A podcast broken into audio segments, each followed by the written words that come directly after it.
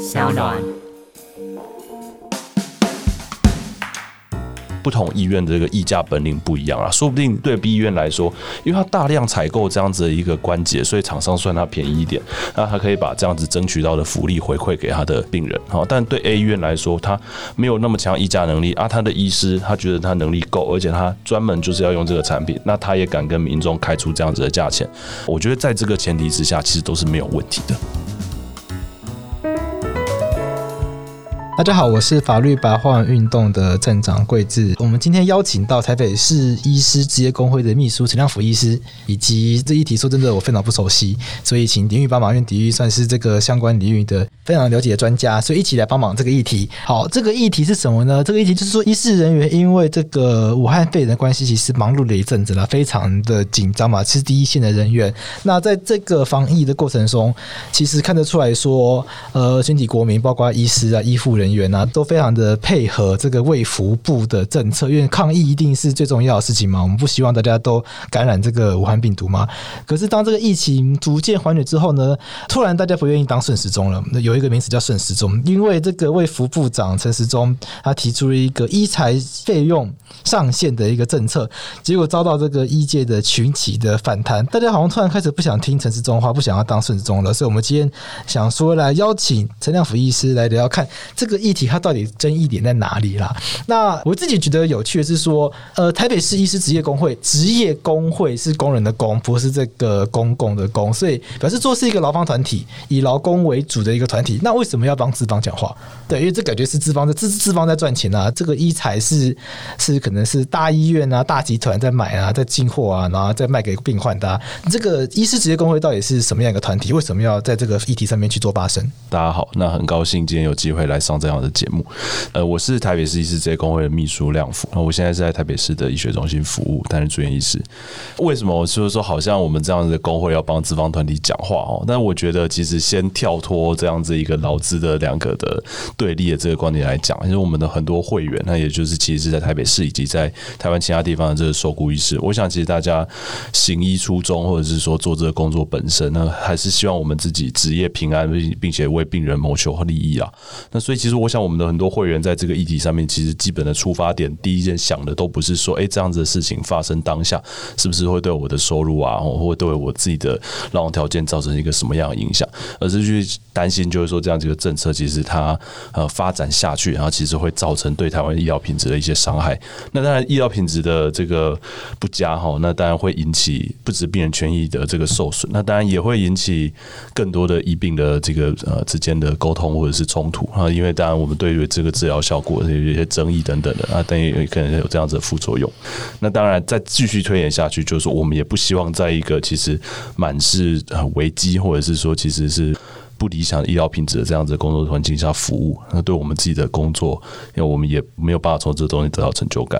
但是我觉得，其实我不太觉得说这个问题的那么单纯，就真的只是一个劳资的之间的这样子一个矛盾啊，或者是说好像大集团对抗啊人民，就是呃小虾米这样子的一个一个这样一个问题。那又尤其，其实我觉得以医疗产业或者是医师跟医院之间的关系，对我们来说，还是觉得说其实呃大家的受雇身份跟。这个劳动条件这个东西就需要照顾到，但是就我们必须也是要认知到，就是说，其实医师跟医院之间存在一种特殊的支配，但是又合作这样子的关系。所以，呃，在这个议题发生当下，我们的很多会员呢也都非常关心。那工会所以也觉得，在这个议题上，我们应该要研究。呃，有一些结论哈，我们的发声哈，甚至是参加政府的这个会议去表达我们自己的立场，大概是这样。那这个医材费用上限，它到底是一个什么样的争议？是不是可以跟大家解释一下？医材也就是医疗器材，好，那我觉得大家可以简单把它想象成说，会放进到我们身体里面这些外来物质，例如说我们常常大家讲的就是人工水晶体，好，然后心脏的突然状动脉支架，嘿，对，那或者甚至是人工膝关节、髋关节这类的东西，在台湾这样子的东西哈，分成三个类型。然后第一个类型就是说，哎，那它的效果哈已经完全被呃有比较多的这样的一个证据支持，然后那就是可能比较早有药厂去呃去去拉比，所以然后很早就已经完全的是进入到健保一个体系。好，那所以其实它是健保完全支付，民众要购买或者是说他当他的医疗行为中使用到这样子一个医材的时候，他不需要去另外付钱，他完全就是在健保这个支付的这个里面。那另外一个极端就是这个东西健保完全不付钱，好，那对完全百分之百自费，原因是因为它的疗效好同等的商品比较起来啊，它所能提供的额外的这个附加价值哈，不值得健保说是再额外付钱给他，然后去购买，所以民众要用可以，医师要劝民众使用这东西 OK，但是有百分之百自费，就是你可以用啦，用这东西不违法，没错，可是你要自己付钱，对，你要自己付钱，健保不会为这一项你买这个放进身体里面的东西多付更多钱。OK，那听起来也算 OK 啦，反正你一个愿打一个愿挨嘛，你愿意付钱的话，好像没有什么不可以吗？对对对。啊，第三种其实就是说，哎，这一类的东西哈，它其实常常价格也比较高，但它的实用性质或者是它的临床的效用。或者说，它对于在市场上面的接受度，其实是介于刚刚两者之间。厂商推出这个东西的时候，号称可以多提供一些其他的一些额外的附加价值。好，可是有一些临床的实际的证据上面，可能没有办法百分之百证明，就是说它就是比较好，好到就是说健保说我百分之百去负担。这一次的这个医材争议，其实就发生在我刚刚讲的第三种，这个叫做差额自费，就是说他健保只付其中的一个部分，然后呃，但是还是另外的，如果说呃健保不付的那个部分，看医院卖多少，那就是扣掉健保愿意给这样的一个钱，让民众再去做一个付费。所以有一种就是说健保只有部分给付的概念啦，是是是，比如说一万块的话，健保帮你出一三千，那你要自己付七千，哎，类似这个样子这种概念。嘿，OK，对，那。这一次的这个争议是这样子啊，就是说，其实像是全国，比如说供应某一种厂牌的特定型号的医材商，在提供这样子的东西给医院的时候，我们可以想象它的成本应该是一样嘛，但是它卖给医院的价格可能就不一样。但是其实健保给他们的给付的那个费用是一样，所有全国的涂药、冠状动脉支架，健保都付同样一个价钱，不管你是什么型号，不管你是哪一间厂商出盘的，但是。不只是说不同的厂商，它可能有不同的价格。同样一个厂商，同样一个商品，在不同医院也可能会卖到不一样的价格。所以这件事情就会引起，这可能是健保署为什么想要处理这个争议的其中一个原因。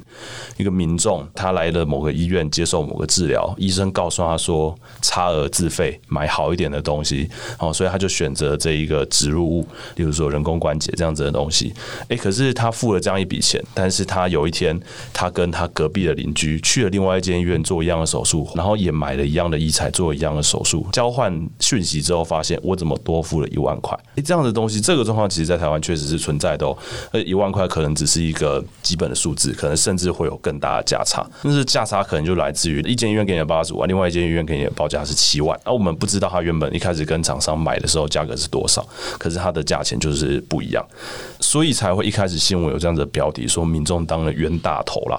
哦，就说，诶，那我一样的治疗，可是我却要比隔壁的那一个人多花了一万块的这个价钱，所以健保署觉得说，诶，好像这样子的状况不太对劲，应该要管。好，那所以才会推出了所谓的差额自费政策，这个赛上限。也就是说，以后健保愿意付的钱还是一模一样的这个钱，好，比如说医院卖报五万，然后健保支付一万五，但是他要求必须要有一个天花板，有些医院可以有价格的不一样，可是必须要在一个范围内，你不能这间医院卖五万，这间医院可能卖个十万，十万可能都要买出去一个极端值，我们最后天花板可能例如说盖在六万，医院都一定要报给民众的价格都一定要在六万这附近。好，那未来。每一间外国，比如说有一个新的仪器商从国外引进一个新的同样的医材进来，当它被归类在同一种类型的时候，它也不能卖。刚刚讲的超过六万。就算它今天这个是新设计出来的，完全然后可能是刚开发出来，所以其实成本也比较高，售价也被然后定的比较高。但它如果要进到台湾市场的话，它不能定超过六万块这个价钱。在我们刚才那个例子里面，就同类型的都会一起被绑定一个价格，它不是按照厂牌去区分的。对，我刚刚讲啊，就是说在比如说以支架这东西来讲，好，只要是冠状动脉涂药支架，全台湾不管哪一个厂牌，不管哪一个型号。健保都是给付同一个价格，而且它这个政策本来的目的是，它也要把医院能跟民众的收费的上限定同一个价格。你都不能超过这个价钱。这个就是这一个政策一开始的它的用意跟它的内容。我先问一下底聿好了，就是说我们的卫福部有法律依据去管人家要定多少钱吗？因为这应该是自由市场啊，民法不是说。缔约自由嘛？司法自治啊，那这个要卖多少钱？买卖双方合意就好啊。这个有法律依据去管这个东西吗？没错，各位观众，我今天扮演是法律小帮手的角色，补充一些法律小知识。好，这我也很好奇。对，对啊，我第一个反应说，怎么可以这样管？很奇怪。其实又不是计程车。某种程度上，在西元两千年，我忘记确切年份，鉴宝法里面的确是没有这个依据的。所以这个东西是现行的鉴宝法第四十五条，它的原文是这样写的：他说，保险人就健保署。得定定给付上限及保险医事服务机构得收取差额之上限，得收取差额之上限就是刚刚亮福讲的那个天花板。所以在两千多年之后，总算把这个东西修进去了。不然之前一直在炒这个的时候，差一点点，卫福部就要硬干了。在没有这个依据的情况底下，就好比禁止医事人出国那样子的一个好可怕这样子。所以是后来把它修进去了，后来有修进去，现在现在是现行法，所以它已经有今年一月才修法。顺着这个新修出来的法令，然后就定了要准备要做医材的差额上限，所以今年才通过的新法。今年确切的时间点我不太确定，但是跟大家补充一下，它其实是两层，母法就是鉴保法，它给鉴保署有这个空间，所以它可以用子法，也就是行政命令去定那个差额上限。那在修这个法律的时候，大家就没有没有危机意识吗？说哎呀，你定这个东西，为了你要给我乱搞，通常大家有这个紧张的危机意识吧？这个危机意识就是我们也许大家之后可以讨论的公民的参与程度，因为这个东西当他要去定这个行政命令的时候，其实他已经开了四十四次会，四十四次会，对，他其实已经讨论一阵子了，而且福茂大家也说他政府马英九说他开五十几次公听会啊，所以这种东西有时候会让人觉得这真的有用吗？好，我先不管了。是是，你把这个话题套上马英九，这个就会爆炸。好了，我们不要每次都讲马英九，对，譬如说劳基法，蔡英文也说沟通过很多次啊，对，那同性婚姻沟通到最后还不是那样，最软的那一块，对啊，还不是。最软弱块，永远都是弱势嘛。所以健保法同时也规定，如果要定这类的，比方说天花板，它必须召集相关团体。所以表现在实物上面，他找了各种工会。这边的工就不是量府的那个工人的工，这边的工就是那个公共的工。对，所以什么中医师工会啊、西医师工会啊，还有药师工会啊，全部都加进去。但问题是，这个地方最吊诡之处就在于说，程序上有这些工会参与，而且四十四次会都开完喽，已经准备上路喽，司机要开车喽。可是现在跑出来变成医界反对，就会变成是说，这个工会虽然有加入到相关程序，但是是不是能够充分代表着基层医师的心声，恐怕有个非常大的落差。好吧，那基层医师到底为什么要反对？听起来对民众来说也是有道理的啊。民众假设民众在譬如说长庚医院付这个钱，啊，原来在这个市立联合诊所就这样就可以了，那当然会不开心啊。台湾人就是这样子嘛，会就会觉得政府应该要管一下，怎么可以这样让医生乱收钱？医生赚那么多，对不对？因为我们就从后面回答起来，就是说，其实第一个啦，就是说，到底这个东西它是不是到医院的医生的手上？OK，好，那其实我觉得很多医院，据我们所了解啦，哦，就是其实我就是为了要避免，就是说，哎，好像医师会因为这个自己的收入的关系，所以其实就大量的去呃推销，好，就算没有必要的，也去让民众要求他要加价购买自费产品。好，所以其实基本上很多医院，我不敢说所有的，其实很多医院都有定出规则，它其实就是说，你可以从这中间获得在你的收入的 bonus 的那个比例，其实是很有限的。所以这是第一件事。那但是当然，你说这些东西赚的钱，最后回到医院的大水库里面去，也是成为一个他支付你的薪水的一个来源嘛。所以我觉得这个东西它对医生的收入会有影响，但是那个影响可能不那么直接。好，它那个影响不一定是说，好像我从这一个获利这一支支架或者这个医材这个人工关节推销出去之后，我就可以净赚多少钱。好，可能并不是很多呃人家在怀疑的是说，好像因为这个样子，所以我们就要拼命的去推销，而且我们也不希望卖太便宜，因为这中间会影响到我们很多的收入。那从你刚才您刚才讲的另外一个问题，就是说，那为什么我们要反对？吼，那其实呃，我觉得如果说今天从一个民众的角度来看，我今天先不要讲自己是医师的这个角度哈，我们回到今天一个就医的一个。情境里面去。今天我因为年纪很大了哈，体重很重，所以我关节坏了，那所以老了我要去换这个关节。那我来了 A 医院，他跟我讲说，在这边换这个关节要这个价钱，好，用这样子的手术方式。诶，可是我去了 B 医院，好，我或者是我上网去查，我发现 B 医院同样的，他号称的这一个关节只要卖多少钱，它是一样的术式。这边的医院医医师愿意试做，那所以我就从 A 医院改去 B 医院做啊，我也满意我自己的这个服务的这个获得这个医疗品质。那其实是相安无事啊，但是前提就是说，这中间必须要有一个很透明的一个公开机制，让民众可以去检阅同样的这样一个商品，然后不同医院卖多少。那对于前面那些 A 医院，他们卖贵，你说他有什么错吗？其实我觉得不同医院的这个议价本领不一样啊，说不定对 B 医院来说，因为他大量采购这样子的一个关节，所以厂商算他便宜一点，那他可以把这样子争取到的福利回馈给他的病人，好，那他卖便宜一点，好，但对 A 医院来说，他没有那么强议价能力啊，他的医师他觉得他能力够，而且他专门就是要用这个产品，那他也敢跟民众开出这样子的价钱。那如果民众愿意接受的话，我觉得在这个前提之下，其实都是没有问题的。但是不是所有的这些自费医材使用都像刚才那个情境里面那么的有可以选择的余裕，也不是每一个人哦都那么聪明哦，知道说要。按照医师所说的哪一项医材输入那个医材码，然后去查看在卫福部的医材自费的比较比较网上面去看看，就是说我到底有没有买贵。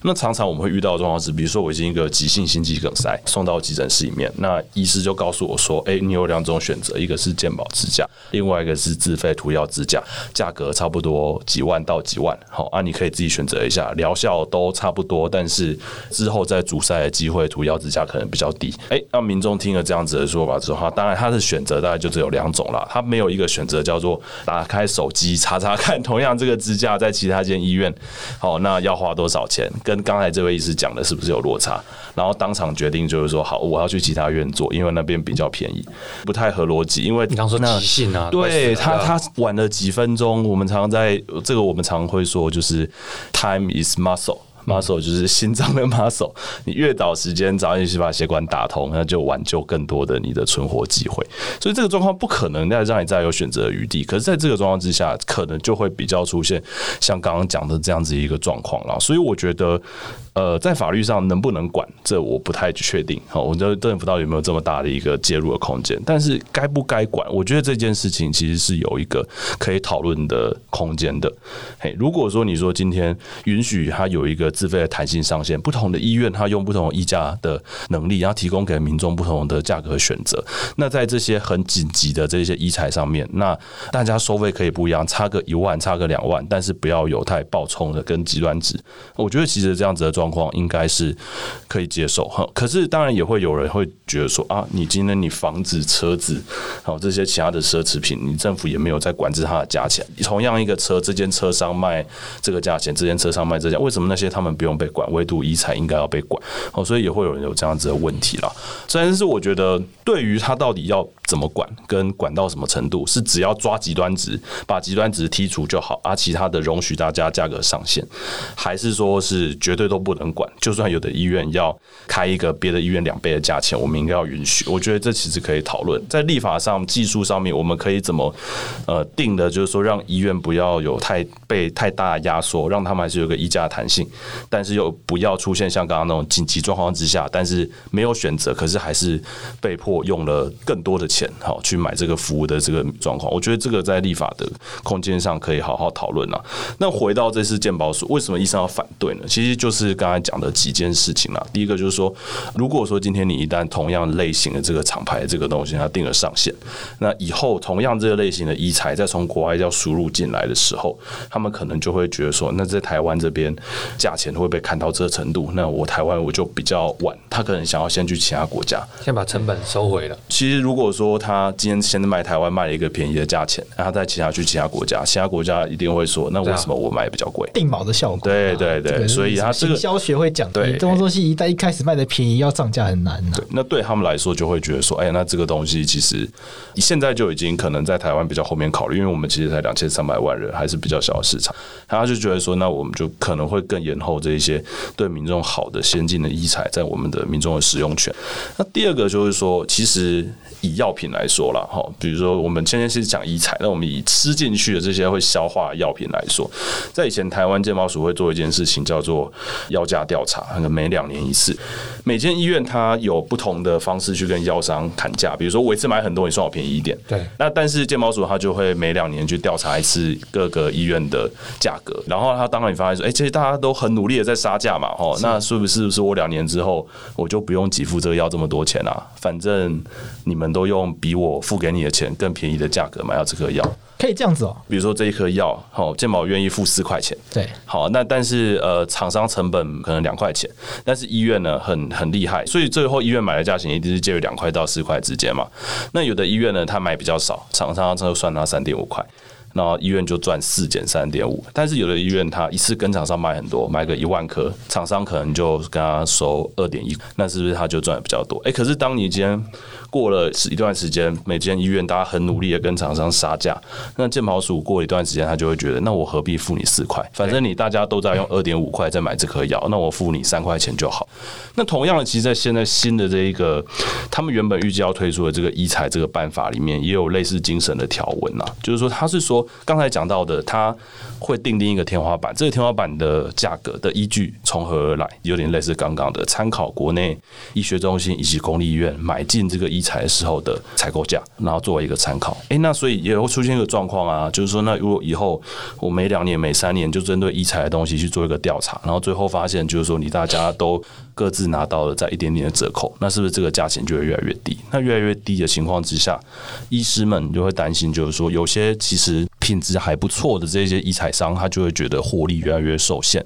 那最后他干脆就不在台湾上市这样一个产品。那我觉得这个是一个疑虑啊。好，那当然这件事情到底会会不会发生，其实有很多的争议。很多人会说，很多好的药品就是因为这个样子，所以推出台湾市场。为什么药品没有进台湾市场？原因可能很多啦。很多药品之所以就是没有办法在台湾继续买到，比如说百优解这个东西，呃，类似类似，有的这这会出现这样子的状况，我觉得其实。理由很多啦，哈，就是有的时候也是国外根本就厂商根本就觉得他卖全世界都觉得没有获利了，那他就不再继续生产这个东西。或者是原料断货这样的状况都会出现缺药，但药品不太一样的是说，通常这样子的东西，当它一个厂商推出市场，就代表说它其实有别的竞争者，比如说学名药药厂，它其实已经可以是仿制出号称效果一样，但是价格比较便宜的。那台湾医院也都买账，或者说会去买这样的东西。可是医材这个东西，相较之下就比较难看到说它有这样子的一个呃竞争者，然后替代的东西。对，而且品质来说，可能对于反对者来讲，他们就觉得。说啊，其实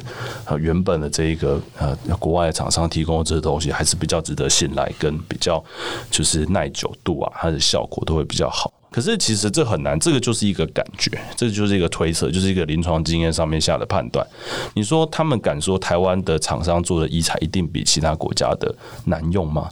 这件事情没有办法被证实，因为研究需要花钱，不会有人花钱来证明自己的商品效果比别人差，所以最后啊就变成是一个无解的争论。可是刚刚讲的这两个原因，其实就是这个为什么很多我们医师其实是对于这样子的政策是充满疑虑，一个就是会觉得说。他会阻止更有竞争力的产品，那愿意进到台湾市场。那第二个就是说，其实按照鉴宝署的老路或者是他们习惯的做法，这样子的产品，他愿意付的价钱会越来越低价，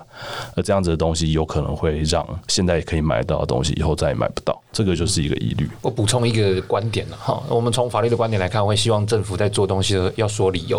所以这个东西是来自于二零一三年鉴宝署要做的报告，他当时就有一张投影片，他说。是否要定定差额上限的优缺点？缺点：自负差额如定太低，厂商不愿进口，致民众无法使用新科技。那可是二零二零年今天，当然我不是要去针对陈时中或怎么样，而是他整个鉴宝署的观点并没有有效的针对二零一三的观点做说明。那你没有把过去自己提出来的担忧给解决的话，那民众当然会有点担心，甚至是基层医师当然就会觉得说，诶，你怎么都没有先解释清楚就直接做了呢？会有这样的一个担心。不过这个听起来，即使定上限，如果这上限不要太低，就是把一些很极端的价格去掉的话。感觉好像是不会有这样子的一个状况。这个就是重点呢、啊，全部人用天花板，很像我们在恐怖游游戏里面，就是天花板一直往下降，然后那个天花板上面还有刺。所以下面那些 医生啊，跟那些病人，以前那个 PS 游戏会出现之类的，你的医疗品质或者是你医疗的服务，可能就会慢慢的受到挑战跟流血。所以那个天花板这么一下子盖下去，跟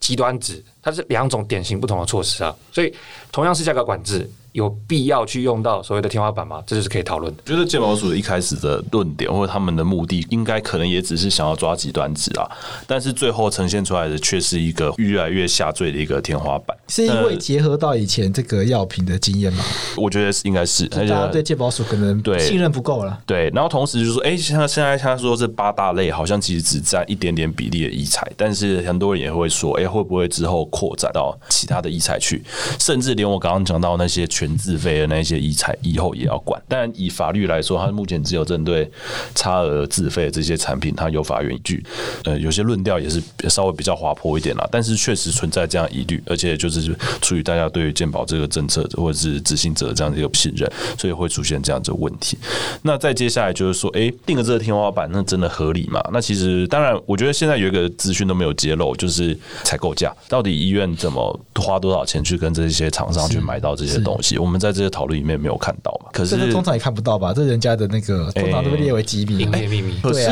今天剑毛鼠在他们的法律里面，他们缺的那个条文里面却有写说，他们定那个天花板是参考医学中心跟公立医院的采购价，但是这个采购价完全没有被讨论出来。但 anyway，我只能看到各医院的售价，嘿，目前的售价，医院就是跟消费者的拿的钱。结果我去把这个售价呢拿去跟剑毛鼠目前拟定要定出来的天花板画一条线去对比，就我那天还蛮惊讶的发现，比如说。用冠状动脉涂药支架这个东西来说，哎，就会发现其实健保署那一条天花板其实是低于很多现在很多医院在卖的这个价钱，意思是说这些医院全部都得降价啊。当然我不知道说背后健保署它到底怎么去定出这个价格了。他们当然会说啊，台湾的医材本来就卖比国际贵啊，或者是他们想要讲的是说，其实采购价我们都知道很便宜啦，嘿，但这个他们也没有讲。所以我觉得，就像刚才鼎玉所提到的，好在二零一三年的时候，其实就已经有这样子一个东西。他想要做这件事情，要付出一些代价，他必须要去回答某些疑虑，他才可以好好来帮纳税人审核报。好，确实他的初衷是这样子嘛，就我们不要把钱花在不必要的东西上面。诶，可是他却没有去处理这些问题，然后反而还用了一些其实有一点呃让人看不懂，然后甚至是会怀疑他的动机的一些手段，然后能不能达成是效果，也是打个问号。所以我觉得才会引起这么大的一个风波。呃，听到这边觉得说，其实某种程度上来自于医生、医界跟政府之间的不信任啦。以你个人的立场啦，或者是以工会的立场来看，这个问题有合适的解方吗？譬如说，呃，民众在不同的医院买到不同的价格，这个真的是一个需要解决的问题吗？我觉得这可能是很核心的。嗯，就是毕竟。反正就市场自由嘛。那你信任这间医院？当然，刚刚提到说紧急送医的情况，但紧急送医，家人愿意把你送到这间医院来，某种程度上是信任嘛。譬如说台湾，比如说台湾啦，台北市很多人一定要到台大医院、荣总这种等级的医院，他才愿意看病嘛。嗯、对啊，那既然选择了你心目中最理想、最理想的一个医院，嗯嗯、那人家的价格你本来就应该某种程度上好像应该要接受嘛。政府去解决这个问题，到底有没有必要？这是我觉得有趣的地方啦。哦，我个人的立场会。会比较偏向说，我觉得工会在这件事情上面会觉得，就是你的管制要有要得当，而且要大概达到你原本就是要完成的效果，避免民众真的成了所谓的冤大头了。对那所谓的冤大头这个定义，那当然这个很主观啦，见仁见智。那所以我觉得会我们会比较站在一个，就是说，其实第一个，你先把这个资讯公开，嘿，你真的要让这个比价这个东西，哈，就是它做的很很好懂。那甚至有人会提出，就是说，那是不是要求就是医院在啊，让民众去做这样的决定的时候，其实也应该要把它的价格是在同样这个区域里面的第几个百分位这样子的东西，要给民众，让我们知道。但是要怎么解决？刚才讲的就是说，紧急的状况之下，其实无从选择这样子的问题。其实我是觉得，其实就是比较困难一点，然后需要再更多的讨论。那不过我之前有我自己有个想法啦，就是说我们去抓极端值，例如说你价格的排名，同样这一个品牌的这个东西，这个型号这个医材，它排名全国，例如说前十 percent 或五 percent 这样子的医院，那它必须要公布或者是它要揭露它在采买这东西的时候的进价。那但是我们也不要限制说你不能这样卖，但是就变成是说，哎、如果你要提出的价钱的话，那你自己也要让社会大众或者你的民众知道，就是说你从这中间可能有多少的价差。啊，但是只是一个想法啦，我不知道实际实际上会有什么其他的困难。那如果说这间医院呢，它采购成本两万，它卖你二十万。但他很有信心，我这边有一个名医，他专门只用这个医材开，我的效果绝对比别人好。你要来给我开就来，然后不来给我开，我也不骗你，反正你就去别的医院。那这样的状况之下，要管吗？哎、欸，我是觉得说，其实以这样子的状况来说的话，说不定其实我们就是尽量把这东西揭露，然后要求极端值必须要对他的所在区域的民众要负责。你要开这个价格，那你就让人家愿意来消费。对，那但其实我觉得民众也许还是后面还有一些民众的一一些。就是申诉或者是一些提出质疑的机制啊，确保就是说，哎，他们比如说买贵了，或者说他们自己觉得有这样子的价格上面疑虑的时候，那可以再透过其他的管道去提出，就是说这间医院定出这样的价格是否合理，或者是说他当初在给我做这个选择的时候，他是不是有提供我充足的资讯让我做选择，还是说其实是在我资讯未完全揭露的情况之下的话，就告诉我说你只有这个选择，那个选择叫做自费异彩。这样子医疗争议，其实在最近这几年越来越多了哈，因为医院里面其实都会讨论民众去跟卫生局申诉的这样的 case，很多其实就这一类的东西。民众会质疑说，你跟我收这个钱的当下，你到底有没有跟我讲清楚？那我觉得这件事情其实也不一定要怎么解决，其实就是科技会改变人类了。好，那时间会解决这些问题。等到大家真的都越来越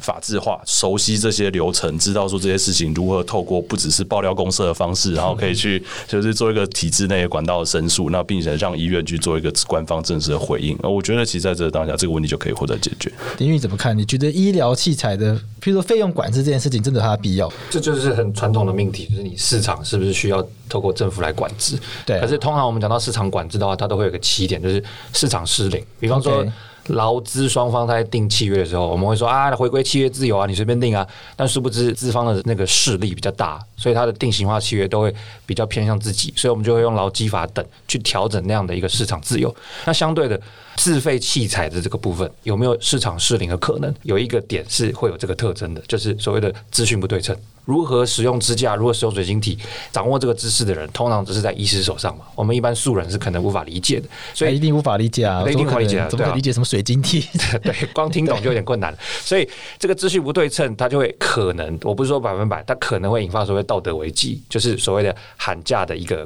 起点，所以这个地方就可能会有市场失灵、价格管制。我觉得如果有证明的确有市场失灵的存在，我觉得是有一定的正当性，只是说你的手段的选择。其次，一定要补充一个东西给大家知道，就是市场管制不是丢给政府做就算了，我们不能够理解到这边就算了。市场管制到底是政府里面谁来做，我觉得是很重要的。先讲我的结论，我比较倾向不应该由健保署来做。就算真的要做哦，因为这是管辖权的问题。OK，对，因为健保署它管的是健保给付。换句话说，这次的自费差额，不管本来就不是健保给付的东西，对，它本来就不会去动到那个钱，是人民出的，所以健保署只能去管健保给付的上限，它无法给予差额上限。所以等于是，他如果是棒球的守备范围，他如果是捕手，他就去管到左外野的事情。说这个球我来接，这个球我来接。好，他从这个捕手的位置 本垒板跑去左外野，他很辛苦，但没有必要。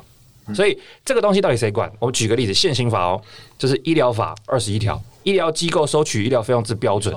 对，由直辖市或县市主管机关核定，那就是以台北市而言，就是柯文哲所管的卫生局嘛。对，所以医疗费用这个名词，可是那个法律，你刚刚说那个不是定在健保法里面吗？什么法律？就是那个医材上限的，所以这就是吊诡之处。法源依据是在健保法，然后健保法就是健保署在管辖的。嗯、呃，健保署的管辖当然是基于健保事项。对，但鉴保法是鉴保署等人去立的啊，所以它就长出来了，所以等于是有点像我们在做园艺，它插枝上去了，OK，它把别的东西插到鉴宝署这个主干上面去了，OK，就会形成长出不应该属于它的东西，所以理论上应该要归地方政府管。我们反面解释，反面讲，我觉得不应该由鉴宝署来处理，它是一个捕手，左外野的事你不要管。那谁来处理这个事？现行法而言，就是医疗法，它有这个既有的规定，或者是其他法律也有守备范围，比方说消保法，在某种程度上。医疗之间的契约，某种条件下，它可以适用消保法嘛？甚至是公平交易法，你医院跟药商或者是那个医材商有没有不正当的交易？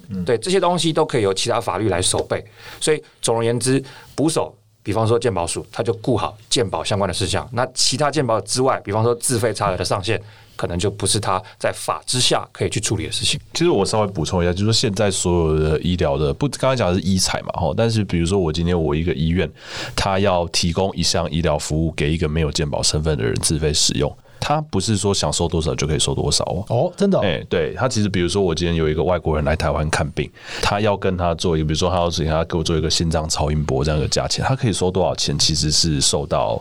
地方政府的一个核可，他必须要先经过他们的核准啊。那那个核准的价钱，它也有一个 base，呃，就是有一些他就规定，就是比如说你不能超过原本健保给这个给付的价格的两倍或是多少啊。但这东西合理或不合理，这另当一回事啦。因为如果说你就是是让医院对于非健保身份的人，那我就可以收费无上限。那医院有比较好的 benefit 的这个空间的话，那就是我全部都在做国际医疗就好了，就是我全部都在赚外国观光医疗的钱就好了。好，这可能也不太合理。所以地方政府的责任就是在核定这件事情上面。那其实以台北市的自己的条例来说，好像会讲说要参考国际价格啊等等的，就是各医院的这个平均的这个价格来决定他要核可这项医疗服务或者这个医材多少的这个自费的收费标准，那这样子到底好不好？我觉得其实可能有好有坏了。然后好的就是说，哎，其实以台北市来说，收贵一点可能好像稍微合理一点，成本高，这边的那个民众消费啊，然后收入可能也比较高。但是坏处来讲，就是说，哎，它其实一样是刚刚的问题，就是它受不受民众的监督？它是不是也是在阳光之下去做这些价格的审核？这中间有没有其他势力的介入？还有就是他们做出来的东西能不能也是让医界信任？如果说我们对健保署、健保署的资料公开做的非常彻底。如果说我们对剑毛鼠的整个东西，我们都觉得他们黑箱，我们都觉得他们其实这方面做的其实不够好，不够就是公平、开放、参与。那同样的市政府，我其实都还没有看过，比如说市政府，可能是我自己没有找到。比如说市政府在核定这些价格的时候，他到底是出于一个开过哪几次会议，哪些人在决定这个价钱的这方面会议记录，我反而没有看到。不是在讲台北市政府的问题啊，而是说其实就是剑毛鼠做的太好，而其他县市政府这些东西，我们反而我们没有去这么仔细。去看他说到底地方政府是怎么去核这些价钱的。刚才讲的那个四十四次会议，所以鉴宝署上面全部都有会议记录，大家可以有空的话可以去 download 下来看看。其实鉴宝署的会议有时候是我觉得很蛮夸张的，就是他们逐字稿真的是做的又快又详实，连大家的口头禅什么东西全部都会放进去。有的是附录音档哦，有的时候你看到你就会觉得这个就是他们就是一群人在讲乐色话，然后你也把它放进来这种感觉啦。啊，但其实就是回到一个刚刚是的问题啦。你说你开这么多次会，你找谁来开？这些人有足够代表性吗？那我觉得这同时两方面都有问题。一个是说他们找这些团体，可能就是有的人会说你是不是只找那些会同意意见的人来啊？或者是说反正来的人就是每次找不一样的人啊？这次这个反对，那下一次你就不听他的意见，或者是就是说好你的意见我会参考，可是最后我还是做出了一个我自己喜欢的这个版本。另外一个是我觉得其实鉴宝的这个事物本身它高度的专业门槛。你说今天如果说我们抽签。啊，或者什么方式，然后又会平息一届这个不满，我们以后每次相关会议，我们都全国抽签。比如说每次会有两名，然后全国五万多名医师选两名或十名医师可以进去开这个会，这样子好吗？呃，我觉得其实这也很难，选谁进去开会，这些人能不能够代表，我觉得是一个很大的问题。我觉得第一个最大的问题就是他们真的听得懂吗？我不是说怀疑他们专业能力，因为是医疗高度专业分科啊。你这一次你讨论一个心脏外科的这个医材要怎么给付啊？可是你找了一个小儿科的医师，就是他来，然后他也很有兴趣参与，可是想想他听不懂，他不知道。那个专业的东西，那所以他就没有办法去代表受影响最大的这个医界这个族群发声，所以我觉得这是一个治理上的困难啊。就是说，你到底这个东西，我们其实健保尝试了很多做法嘛，在更早之前在做这个公民审议的方式啊，想要去找到民众介入健保的核价，或者是各种决定给付政策这个更理想的方式，可是最后的做法都还是，我觉得都还是精英集中，就是那一群人在决定这些事情该怎么做，其他人有的没兴趣，有的是有兴趣，但听不懂，不知道怎么介入在这个政策的制定过程里面。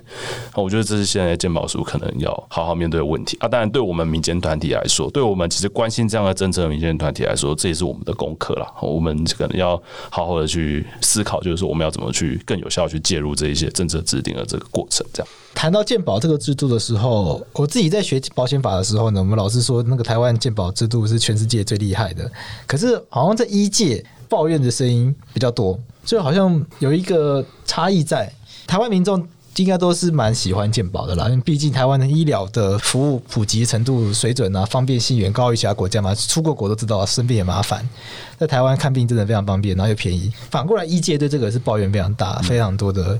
批评。那是不是跟这个事件也会有关系？哎，我觉得这个事件只是冰山一角，刚好在这个大问题的一个结构，然后大家在这个时候喷发这样，然后情绪就爆发出来。是不是可以跟大家解释一下，为什么医界，譬如以一个医师的角度，是可以跟民众说明一下，说为什么从这个事件可以看出，说其实医界对于整个健保制度有存在很多的批评的，或是希望他改革的地方了。我觉得其实从刚才贵志讲到的这样的一个结构，就是。是，他必须要服务很多的民众，但是少数人的这样子一个的利益，可能在这中间就不一定是他首要的考量了。呃，我意思是说，当你今天你的被保险人他的利益是放在他的首位的时候，你服务提供者。对老板来说，最好的做法就是我拼命讨好我的顾客，但让我底下这些员工去做越多事情，但是领越少钱越好。那我想，这在所有的公司行号可能都是这样子啦。那在这些公司行号里面的这些员工，大概也不会对他们的老板有太多的好感。所以我觉得从这样子想，其实就应该几乎可以理解，就是说为什么大家对这个制度。那在更细节来讲，其实我觉得医疗其实很多东西是仰赖专业的临床判断。同样，这个病人 A 医师看他觉得这样做对，B 医师看他可能不觉得这样做对，他可能有另外一套处理的方式。可是当你在决定要不要给他这个钱的时候，有时候那个东西就是这又是第三个医师来做判断，那他可能就会去 judge，觉得 A 医师做不对，B 医师做的对。那 A 医师做不对，所以他理当不应该领我这个给付的钱。但 B 医师做的对，所以我应该领到这样的钱。那对 A 医师来讲，他就会觉得很不满，他觉得为什么我的专业会被这样子挑战？但是这确实在我们的鉴保制度之下，其实就会发生这样的事情。像鉴保署有他的不得不为的压力，因为他要防范道德的风险，他要抓出一万个里面存在的一个的这种害群之马，避免他利用自己的专业的这个优势去图利，好图利自己，然后去呃让民众花更多的钱在不必要的东西上面。那可是他最后这样的做法，其实让医师感受到，确实，哎，好像我所有的这些作为都被鉴保署用很多的方式去限制。不让我做这个做那个，好，那所以我觉得这个是其中一个了。那再下来，我觉得实际上是药价或者是医材这样子的东西，也都会让医师更觉得说，我们拼命在前线冲锋作战，可是我们手上的武器却因为你的政策关系，所以变得越来越限制，没有办法好好让我们使尽全力去照顾我们的民众。所以我觉得在这些的问题之下，都是让医师其实会对健保的这个东西会反感，会失去一个信心。那但后来就是演化。画出来就会变成是说，我对健保这个东西，我就有两种不同的这样一个心态。我这样子讲好了，你可不在台湾，你一个医师可不可以选择退出健保体制？可以，应该可以吧？因为有些诊所不就标榜他就是他就是不参加健保，对对，他不是特别机构。但是如果说你今天比如说像我这种专业能力比较没有那么就是出名或者是出众，没有的一个特色的东西来吸引民众这样子一个医师来说，我自己出来开一个全自费的诊所，我的下场是什么？就是做不到一个月。可能就倒了，因为我只会我我看的就是感冒、拉肚子这一些，就是民众一般常见症状。可是其他诊所因为有健保的关系，看一次病不到两百块，来我这边全部的价格，我可能跟他 charge 一千块。那但是我刚刚讲的，如果说你要收签字费，有一个价格上限，我只是讲个大概。OK，那那个数字一定比较高。我却脱离健保体制，我的 charge 一定会比较多。那一定对，但是因为没有健保帮我负责中间的那个价差，嘿，就有一点就是说又爱又恨啊。对医师来说，他要么就是习惯这个体制，在这里面容忍受各种的不便。但是图个温饱，哦，就是你用在健保的基本盘下面去，去有一些就是带进你一些基本的收入。第二个就是你要去发展你自己的专业的能力价值，然后让你强到就是说，我不需要仰赖健保这个东西，民众就会捧着钱来拜托我医治他。嘿，最后就会发展这两个极端。那我想，如果是在其实，在前面讲的继续安于在现在健保体制之下行医的这边医师还是大多数啦。可是中间大家就有很多很多的抱怨。好，那我们也知道，对我觉得对我来讲，或对国会来讲，其实我们如果说今天我们的目标是要让大家都努力的脱离这个健保的体制，那这其实是一个很难做到的事情，因为其实大家会彼此竞争。之所以会有自费那一块市场，他们就是竞争之后脱颖而出的佼佼者。可是不是每个人都有办法这样，所以其实如果说我们要为绝大多数的其实受雇的或者是比较普罗这样子的医师去谋福利的话，我觉得还是要回头来想健保的这一块，它既有的问题应该要怎么被改善。那现在可能做的比较是不动，就是像是比如说医材这东西要出大包的时候，我们去踩刹车。可是未来还没有可能继续走到说，其实我们去提出一些鉴保政策的一些我们我们自己的见解，我们认为收费应该要怎么收，我们认为一个医疗给付的价格应该要怎么被定定。嘿，我觉得这个是接下来的课题啊。那我觉得这也是在回应，就是说很多医师对健保都不满，那我们应该要怎么办？工会应该要怎么办？我自己的一个想法。补充一下，对啊，大黑也补充一下，因为大黑在法白也写了很多跟健保有关的文章啊，说这个是社会连带吧？忘记那个叫什么名字了？我老老名字这样子纠缠。唯一 我忘记那个名字叫什么了。对，所以呃，我先从又爱又恨的结构性因素来讲，就是为什么医生这么讨厌健保？那为什么还要依附在这个帽子底下？但是因为全民健保法这个东西。东西它是规定全台湾人，不管男女老少，郭台铭还是谁，都要强制加入这个关系。对啊，对，所以在这个前提之下，大家都要进入，所以大家就想说，在非医师的角度底下，我可以享受到很好的、便宜的医疗服务，那我何乐而不为？导致了医师这个族群，他必须进入到这个大家庭，否则他如果自费的话，很难跟别人竞争。是，这是其一。其二。既然是大家强迫进入，而医师也必须依附在这个体系之下，就会形成一个三角关系。中间的顶点就是健保署，他做庄运作；然后呢，左边的顶点是这个老百姓，大家加入这个大环境，大家交健保费就可以享受到这个服务。那右边的顶点就是这个医事服务机构，所以他跟政府签约，签约之后呢，就扛下提供医疗服务这样的责任。但这个就是所有的喜怒哀乐的起点了，因为当医事服务机构扛下这个责任，他除了要提供服务之外，他的收入都必须仰赖所谓的健保署的鼻息。讲一个应该说为医师所痛恨的点，就是。健保给付的核删，核删，核删，核定跟删除。Oh, OK，同样一个病症，然后两个医师不同的做法，可是会有人来 judge 你做的这件事情是对或不对。然后如果说他认为你做的是错误的方式，多做了这一项检查，那他对这个检查就不予给付。可是对这医师来说，可能就会觉得不合理。他说我的临床判断就是应该要这样做啊，这个检查就是该做啊，为什么来质疑我？他这核删点就很像是假设亮府现场做了一个医疗服务，然后就跟病人收假设五百块，随便讲，然后他核删的当场就是在会议室。讲难听点，吹冷气，然后就把这个第一线现场的东西把它删掉，说啊，你不应该这么做。但是你没有到现场的话，你怎么知道这个情况是怎么样？这个核删就会引发或者是累积医生很多日常的不满，所以这个不满累积就会形成今天这个脉络。过去一二十年都是这么样核删，还有其他大大小小的这个压迫对医生来讲，所以今天弄了这个医疗上限，就像亮辅刚讲，你连给我第一线冲锋的武器都把我拿走了，我受不了了，啪就暴走了。所以这是今天整件事情的起点跟脉络这样子。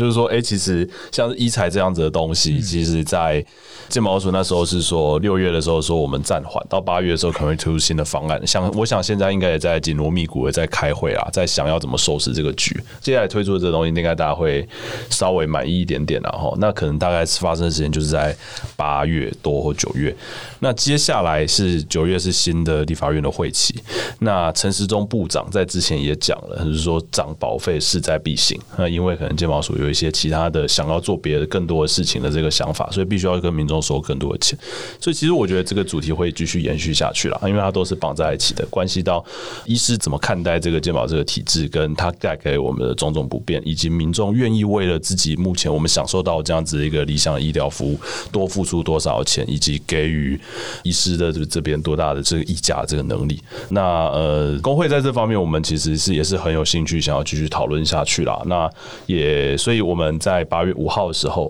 顺便宣传一下，也会办一个活动，然后那其实就是关于从医材这件事情再延伸到接下来鉴保费是不是要继续做调整，跟鉴保这整个问题它的种种的弊病应该要怎么被改革这样一个议题。那我们其实办了一场论坛，在八月五号的时候，那目前已经找到了，其实就是有在鉴保会里面的这一个专业的这个学者专家代表，然后还有呃临床的专业人员，熟悉医材政策跟熟悉医材使用的这样。这样子一个专业人员，然后还有就是呃两位民意代表哈，陈柏伟委员跟王玉委员哈，那他们算是理应站在民众角度，然后其实扮演就是呃为民众喉舌，但其实我们我想一届也会对他们有一些期待，希望他们可以呃小党可以比较有一个就是这样一个承担跟这样这个勇气去挑战一些现有的过度讨好民众，但是其实是牺牲血汗医护这样一个政策。啊，所以这样这样的活动讯息之后会放在台北市医师职业工会的这个官网上面，我们粉是专业，然后就是欢迎大家可以在这个议题上面，在这一次的 podcast 的结束之后，然后我们大家一起继续来关心。好了，我觉得鉴宝这个议题，今天这样整个听下来，大家会发现它其实是非常困难的议题啦，因为毕竟鉴宝它是两端嘛，一边是医生，医生要收费，那医生收费，毕竟医生你不可以说。医生在台湾算是高收入行业，也不可以说啊，你赚太多不让你赚，这个逻辑很奇怪。可是反过来说，病人的权益，健保署他也要照顾。所以如果民间总是会质疑说，为什么同样一个东西在这间医院买这么贵的，那间医院那么便宜，那一定会有民众抱怨吗？所以政府有它的出发点，可是它一势必会影响到医生的一些利益。我想这都是可以理解的。进一步也会发现到说，健保还有另外一端是，其实就是病患这一端。我们刚刚说这个是要可能是要照顾病患，结果现在又要跟陈时中部长已经说了，接下来。要涨保费，所以就变成呃，医生本来要赚钱这一端也有争议，那付钱的这一端以后可能要付更多。那我想整个健保制度讨论，真的接下来还需要大家再投入更多的精力来讨论看看，说怎么样让台湾的这个健保制度可以越做越好，让这个领先世界的这个地位也不要输下去。但我想这位是接下来讨论这个健保制度，真的是大家要去关心的地方。那我们今天谢谢亮辅跟鼎棫跟我们讨论，谢谢大家，拜拜，谢谢拜拜。听废话，听天下。听天下给你国际新闻深度解析，专属频道最新讯息不漏接，精准节目分类，给你更好的听觉体验。立即下载《天下杂志》APP。